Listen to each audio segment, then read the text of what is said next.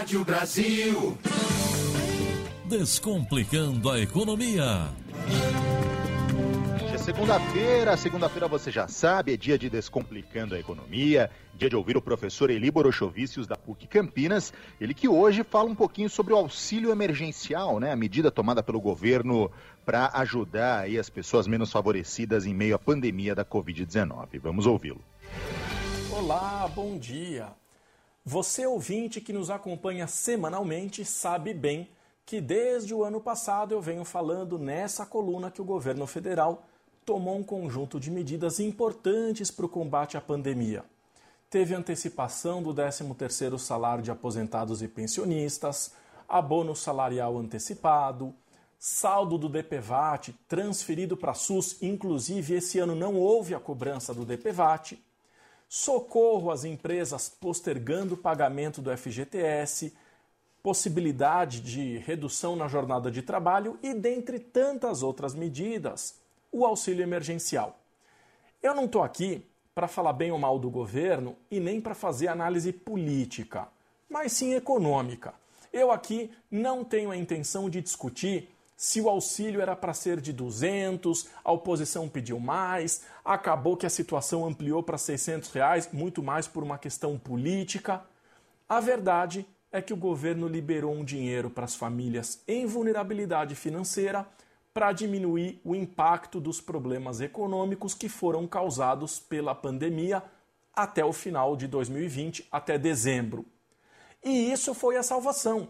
Se não fosse esse dinheiro, muitos brasileiros não teriam condição de colocar comida na mesa.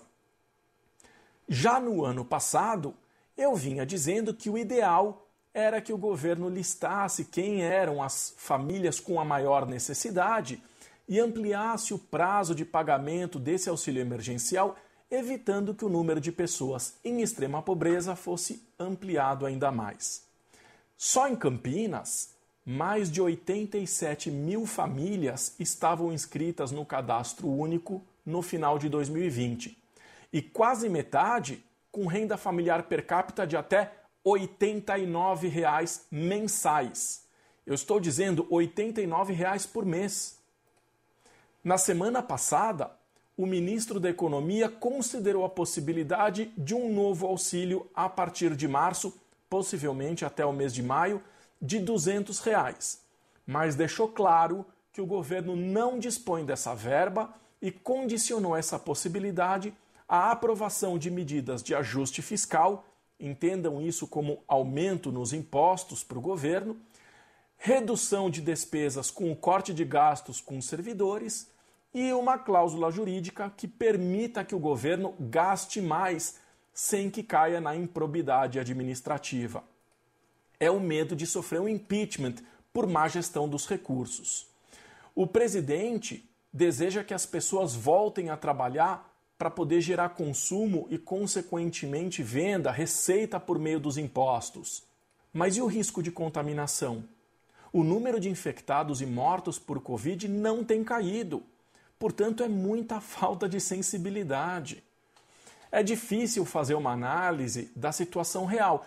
A gente tem visto nos noticiários muito dinheiro mal gasto, mal administrado, desviado, político com aumento de salário em meio à pandemia. Isso é um absurdo.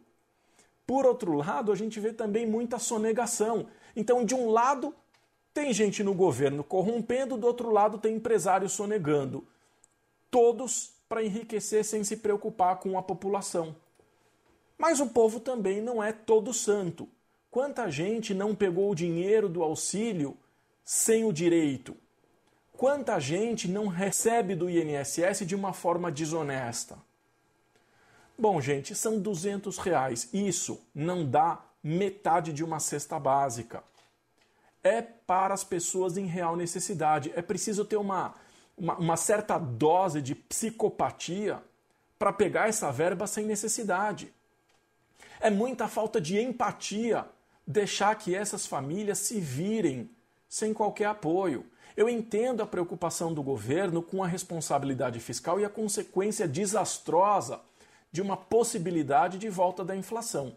Então, talvez um crédito extraordinário seja a solução. Isso deixaria o governo confortável e o processo seria bem rápido. Vamos aguardar e torcer para que esse dinheiro venha para quem realmente precisa e aqueles que não tenham necessidade que não peguem. Passou da hora da população parar de querer levar vantagem, justificando que o governo não é um bom exemplo. Desejo uma ótima semana e até o próximo quadro. Obrigado. Este foi o professor Eli Borochovicius, ele que participa aqui dentro do Brasil Agora, todas as segundas-feiras.